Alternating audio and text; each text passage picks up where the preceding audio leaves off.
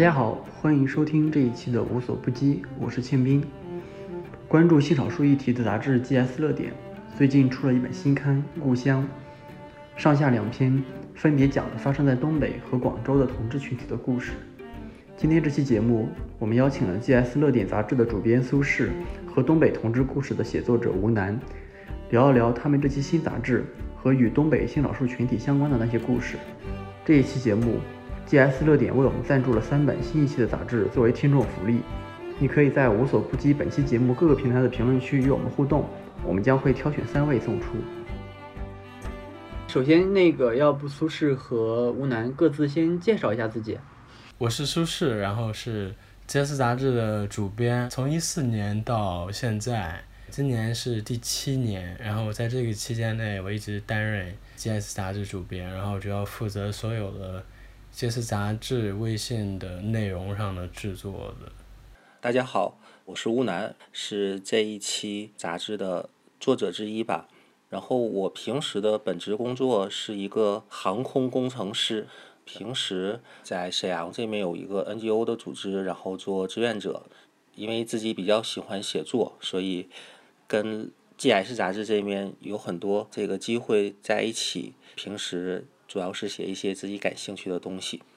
所以其实我们现在，也就是说马上就会印刷完成，也会寄给大家的这一期杂志，是我看主题叫《故乡》。我其实已经提前看了这个内容嘛，然后是分上下两篇，上篇就是吴楠写的这些发生在东北的一些很有趣的一些跟性少数相关的一些故事，然后下篇是广州老年人口述史的一个项目，然后其中的一些资料。苏轼要不要先跟大家介绍一下，说当时是怎么想着去做这么一期杂志，然后以及怎么想着去用这样的一个角度切这么一个话题？呃，这个其实大家可以看出来，就是东北它其实是一个相当。相当远的一个概念，而且那个，呃，广州又是相当，就是两个其实现就是东北是很非常北方的一个地方，广州其实是非常南的一个地方，就接接近中国的两个边界之类的。然后当时想着把这个线给连起来，然后我觉得这里面最能够反映这一点，首先进入我眼帘的就是，就东北这块地方上发生了很多事情。嗯，因为我我对东北这边其实早有耳闻嘛，哎，这个地方我觉得一个魔幻之地，然后发生过很多就匪夷所思的事情，好像同志在这里的生活是很不一样的一个状态，这是我第一个想做了。然后第二个，广州那边正好是我知道他们在做老年男同志口述史这个东西，哎，就是我们联系了那边阿山那边，然后我看了一下他们那边的文章，然后我觉得哎，这个东西。还真蛮不错，就跟东北之间就形成很明显的对比，然后我才决定，哎，我们做这一期杂志。我在序里面也写了，因为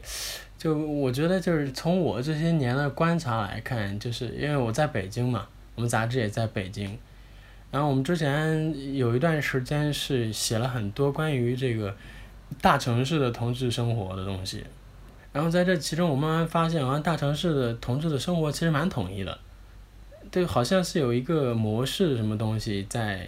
使大家哎以一种近乎相同的步伐在这么生活着。这个东西当时让我觉得是有点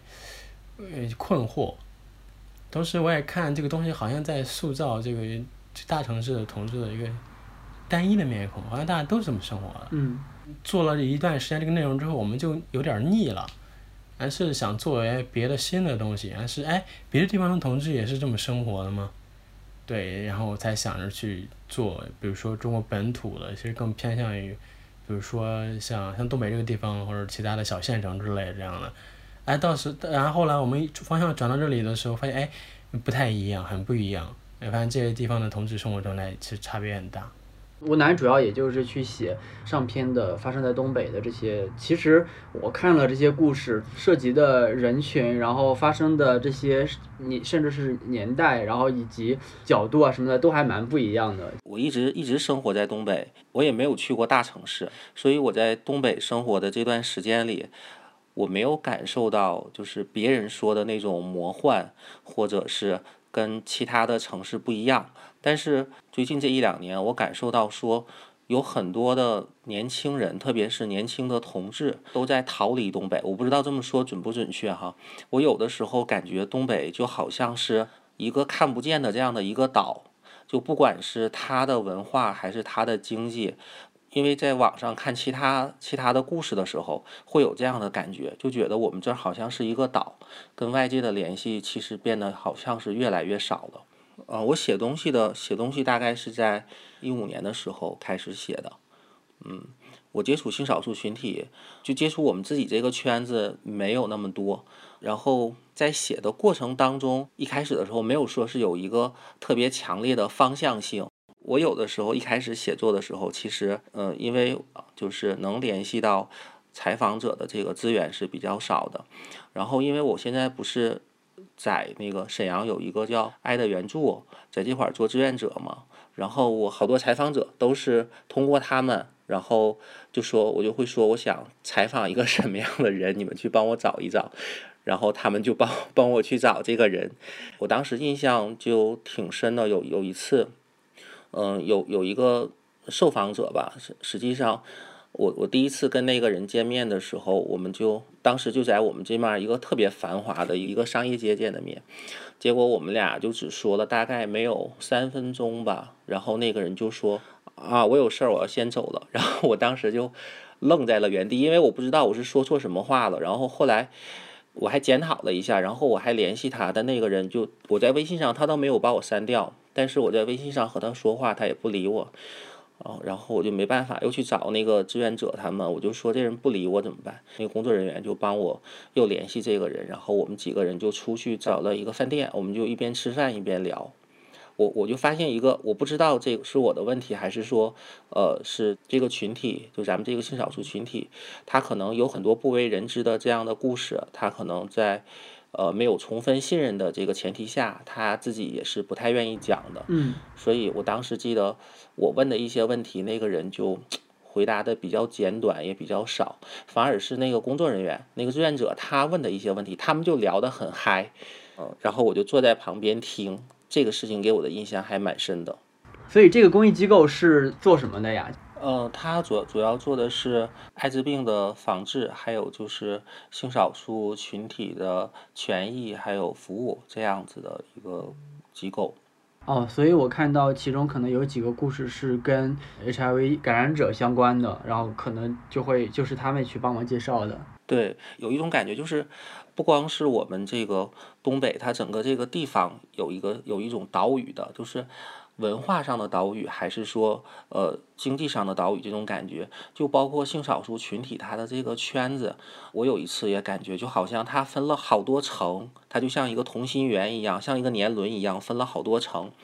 然后我始终是在最外层，就是我有的时候。就是在这个杂志的写作过程中，实际上我也有自己尝试着去联系，也的确有成功的，但是跟之前就是有，比如说志愿者，他们可能更更接接近于，还有还有那个 GS 杂志，他们就更在这个。年轮中间比较靠近中心的那几层里，我始终就在外面采访的时候，就是我自己采访。比如说杂志中有一篇，当时就是也很巧，我是当时是出差，然后去到那个城市，我们就认识了。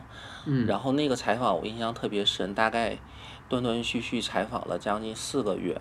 就很很难采，他他不愿意讲，然后他每一次都说，都讲完之后，或者就是讲完之后跟我说，这个不可以写。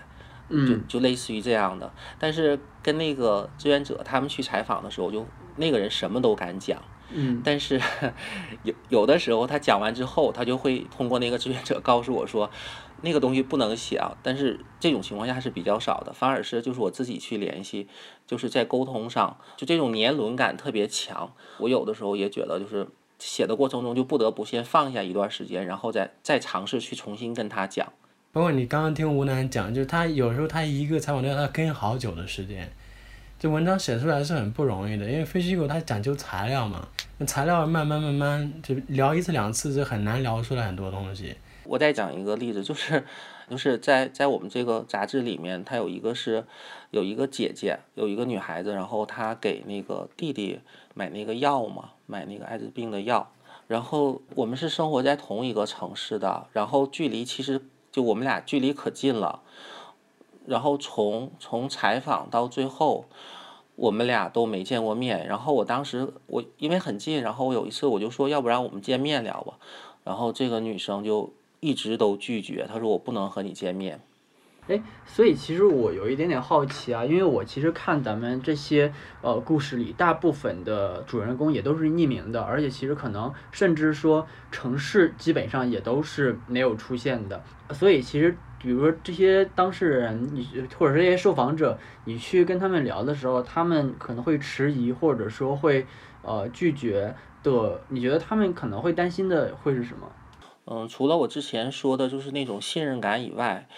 他们可能更多的都是问我说，这个稿子最后会发在哪哪个地方？这个是几乎所有的人都会问我的。我一般会跟他们说是那个 GS 杂志嘛。大部分人听完以后就没问题。然后有一些职人或者是接触比较少的啊，他就会说。G S 是什么？然后我就得把那个公号推给他看，就包括那个我刚才说的那个那个女孩，她根本她就不知道，他很害怕自己的故事或者自己的经历被放到一个就是猎奇向的这样的地方去，因为他们觉得，就刚才就像那个苏轼老师说的，可能就是他们自己过的生活，我们看上去都好像跟平常的人是一样的，但是实际上。就是随着我采访的越多，接触的越多，就会发现每个人的故事里都有这种不为人知的这种感情或者这种细节在。可能更多的人都是，就不管是性少数还是说普通人，可能更多的时候他们也是把自己很多的事情都放在心里，没有去表达出来，也没有这样的机会去表达出来。嗯，在流泪的菩萨里，故事的主人公刘真真是家中的姐姐。二零一四年的五月，他接到了弟弟的一通电话，得知弟弟感染了艾滋病，也知道了他喜欢的是男生。几个月后，为了照顾弟弟，他搬去了他工作的城市，在他的公司上班，同时在弟弟的鼓励下自考了导游证，成为了一名导游，去了弟弟男友家的旅行社工作，为包括弟弟和他男友在内的许多艾滋病人开始了长达数年的特效药代购之旅。就是这些事，就比如说你如果是讲它的话，你会觉得这个事情很离奇；但如果你比较仔细的去把这个事儿给讲下来之后，你就会发现一切发生都是非常在情理之中的。是的，我还你你说到这个普通，我还会想到那个就是讲那个。啊，直男的那个故事和帮老为老年同志提供那个性服务的那那个故事，我也觉得他在里面的这些人去你去讲述他的那个视角，感觉就好像就可能跟我们身边的朋友，然后或者或者说甚至说跟我们自己其实没有什么太大的区别。但可能就会呃，在他身上发生一些跟这个性少数或者也好，跟呃就是跟性也好，或者是跟这个群体相关的一些故事，当时觉得蛮有趣的。这个会，因为我感觉还有就是刚才我们也聊到说，这个采访者还有整个东北的这个性少数群体，包括甚至有一些性别上的，比如说直男或者是呃姐姐这种，在性别上可能。在性意识上或者这种边界上比较模糊的，然后我其实觉得东北人有的时候他是内心是很孤独的。东北人特别爱热闹，因为我没去过其他的城市，我不太了解说其他城市这个茶余饭后的生活是什么样子的。嗯，东北人这个很喜欢这个大的商场，就是每天人都很多，包括一些大的公园人都很多，而且这个东北人这种自来熟。完全就没有消失。比如说，我们刚才提到那个给老年同志陪伴的那个人，其实当时就完全是他主动过来跟我聊天。因为当时我我那天是有工作，然后结果就他们那边公司还没上班，我就去了呃一个地方等一下。然后那个地方全是老年人，然后可能我就比较看起来就比较特殊，然后他也比较特殊。然后，所以他就过来跟我聊天。我当时其实是有点吓到了，因为他觉得我跟他可能是一样的。然后，其实一开始就是闲聊，然后我就发现东北人这种自来熟就特别特别强烈。所以你说是那个老年人来跟你聊，还是说那个年轻的男生来跟你聊？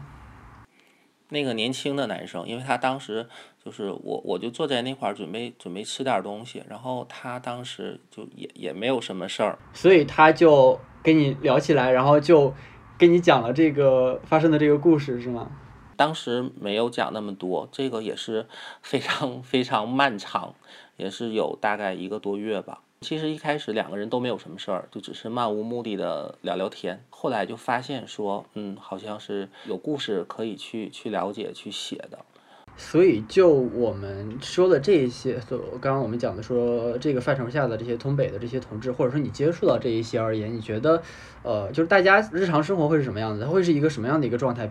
我接触到的绝大部分的这个同事群体，还都是匿名或者半匿名这种这种状态的，可能是和我们这边整个的工作氛围，再加上我们这边的这个。家庭生活方式，我们其实如果稍微夸张一点来讲，可能我们这种就是父母一辈和孩子一辈生活在一起的更多，所以在这样的情况下，嗯，我没我没太了解到说特别主动去出柜的，但是有一部分这个跨性别的朋友，他们可能会比较出柜或者半出柜的状态会相对的多一些。其实我看到你就是有的故事里，其实有写到那个就是男扮女装的，或者呃又跨性别的这样的就就是个人的故事嘛。然后我就在想，其实他们就是所谓的去找他们呃提供一些服务的这些当地的这些男人，他们会知道我这是一个就是男男扮女装的一个男生，还是说也就是这个可能他们是不知道的。我听这个爱的援助这些志愿者或者工作人员讲，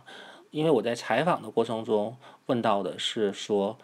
大部分的这个人是不太知道的，可能跟他们的生活环境或者生活经历有关系，嗯，但是我我听工作人员讲，还是有知道的。他们自我认同是跨性别者吗？还是说是怎样？其实这个我就是当我看故事的时候，我好像发现就是不会有一个特别强的一个标签去。框起来，就是他们会有这种，比如说我们用一线城，就用用这种平权的这种什么性同性恋、异性恋，然后什么跨性别者、什么双性恋这样的一些标签，他们会用这样的标签去描述自己吗？其实这就是中国本土同志很有很多，包括东北的反串类，他其实不太用跨性别这些词儿说自己的，对他的理解跟这不太一样。就是你说他是 gay 吧，那好像也是 gay；就是你说跨性别吧。哎，这好像也是跨性别，但其实我认为就是他不会以这样的以这样的词语来理解自己，这跟东北本地的一些文化是相关的，当然也跟中国本土的一些东西是相关的，就是他不用这一套词汇，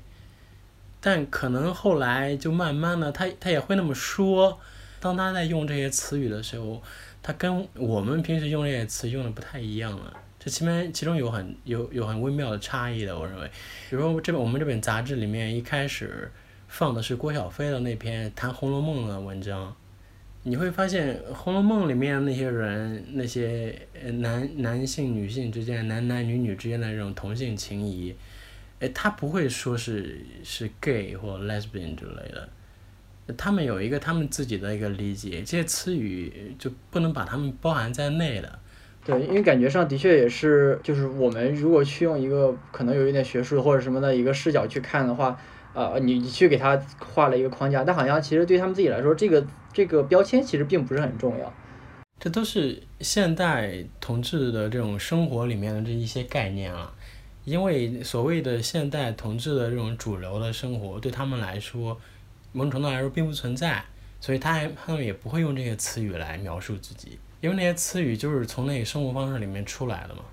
我在采访的过程中，其实如果跟他们就是和我们这个东北本地的一些性少数这个受访者来来聊的话，我很少用类似于什么跨性别这种，我不知道这样说准确吗？我们东北有自己的一套 语言，有一套 语言体系。就是我印象中有一个受访者，他的受教育程度不是很高嘛，就是那个卖苹果的那个那个男生。如果你跟他讲什么跨性别，他可能都不明白什么是跨性别。你就问他，你说，你说你这么高的个子，然后你穿裙子，你开心吗？他就说我开心呢。他说我最开心，我就喜欢穿裙子，就这样。然后，那你你再问他，你说那你想变成女生吗？他就说我不想啊，就这样。你去跟他讲学术上的一些词语，他就不懂你在问他什么。但是你要说一些比较接地气的话。他就会听懂，他就会说，比如说我白天上班的时候，我干活的时候要小心一点，比如说我指甲，我的手指甲我就要小心，类似这种事儿，他们都很明白的会告诉你。但是对像你刚才说到的什么跨性别这些，他就不知道如何回答这些，因为好像这些不在他的生活之内，不在我们的语言体系之内。对，刚刚吴楠说了，就是东北他们有一套他们自己的这个话语嘛。然后你看这个广东的这个嗯老年男同志口述史里面的那些故事，他们也有他们自己的一套语言了。就不是所有的同志都会使用我们现在的这一套 LGBT 加，然后平权，然后性别认同这一类的这类的词语，他们不用那些词语的，很多时候，对他们有他们自己的一套理解，就跟他们的生活相关的。而且其实感觉就是他其实还就是就是大家其实可能对自己是一个什么样的一个状态，以及觉得什么样的状态让自己最舒服，哈，感觉是很清楚的。就是听起来好像不是说我我有一个模板，说我假设说我认同是一个跨性别者，我就需要，呃，不光成身要打扮成这样，还要怎么样怎么样。但是可能比如说他其实自己就虽然没有不会说我是一个什么什么样的人，但是他可能觉得什么样的东西能让我日常生活中是舒服的，然后让我在现在的这个生活中，就是能在我现在的这个日常生活里去好好很好好的生活的感觉，这个东西大家其实是脑子里非常清楚的，然后也是在按这一套的这个逻辑在去做事情的。对，因为就是他们不太用那一套概念的词语说话，但他们非常明白自己的生活是什么样子，他们想要什么东西。所以那个你吴楠，你在过去发一些文章的时候，有收到一些就是读者的，或者说他们看到你的这些故事的一些反馈吗？每一篇文章都会发给这个受访者，受访者其实他们最开心的不一定，我感觉啊，不一定是大家说什么什么了，而是他们觉得。我帮着他们整理了过去可能几年，或者是甚至是十几年、几十年这样的他们的生活、他们的人生，他们自己特别看重这篇文章。就是有的时候在这个杂志里有一期，我当时印象挺深的，就是跟了大概将近快一年吧，一年多一点。然后我把这篇文章最后其实中间给他看了几次，那个人就是。他阅读其实不是很容易，他阅读比较吃力，然后每次给他看的时候，他都要花很长时间去看这个文章。哦，看完以后，他每一次都很高兴，就他会跟你说哪个地方可能还不够准确，需要改一下，但是他都很高兴，就是觉得自己自己自己讲述的这些东西有人在听，然后有人在帮他们写，有有人在读，他们就挺高兴的。对，其实现在因为包括同志平权也会说这些事嘛。就是说个体个体这一类的，就怎么样落实到个体呢？就是我们杂志，就是一贯以来我们不大不大不大说个体这个词，我们就说人，就是这些事就是虽然是关于 LGBT 加的，其实更是关于一个人的事情。其实写了这些故事以后，可能看起来他们的很多经历的确是让人觉得说很惊讶，没想到说普通人也会有这样的经历。但是其实你仔细去琢磨，比如说那个姐姐，她为了弟弟去，就是去买去买药，和两个同志恋人说，就是在其中。一方的这个母亲的陪伴下，两个人去买一个房子。其实这种事情，可能后者买房子是很多人都会都会经历的，或者租房子类似这样的事情都会经历的。但是他们背后的心情很可能都是有共鸣的。就是这是我写写这个东西里面，就经常让我自己很难受，然后有的时候眼眶都会红，就是很难受的一个点。我不知道我的感觉是不是准确哈，因为我有一段时间也很想写北上广的生活，因为在我看来那个生活挺主流的，然后挺梦幻的，然后挺高大上的，是是真的。然后我特别我特别想去写，因为我也没有什么特别多的资源，然后我就是一个很喜欢听别人听别人说自己的故事，然后我再把他们故事记录下来的人。最近这一两年，尤其是这一次的疫情。哦，前一阵子就是有很多北上广的呃人，最后就在那边工作的人滞留在了我们这里。哦，然后我们聊的很多，其中有一个问题，我就说，我说你们想不想，想不想回来生活，回来工作？他们不是回答说我想还是我不想，他们说的是我不敢。我这段时间也聊聊了一些加拿大的，还有巴黎的这些，他们都不敢回来，因为。他们就好像被禁锢在那里了，我不知道是因为一旦从故乡出去了，你再回来的时候，你就是一个客人。呃，还是因为东北东北的经济让他们就习惯了在其他的那种环境里去生活，啊，过那种那种那种消费和那种生活，让他们觉得不知道是因为他们觉得回来不能适应，还是说东北的这种人情让他们觉得受到的监督或者受到的这种束缚更多，反而是在那些城市里。他们可能会觉得更自在，但是我觉得他们说他们不敢回来的时候，其实他们内心就对于故乡也好，对于自己的家也好，包括甚至对他们自己人生、他们的生活，他都有一种无奈的这种害怕在里边。就他们说我不敢回来。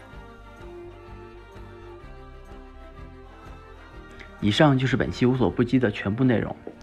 本期节目由我和王穗策划，一师剪辑制作，王穗和哲宇整理文稿。如果你喜欢我们的节目，欢迎你在小宇宙 APP、喜马拉雅、网易云音乐、苹果播客等播客客户端搜索订阅我们的节目。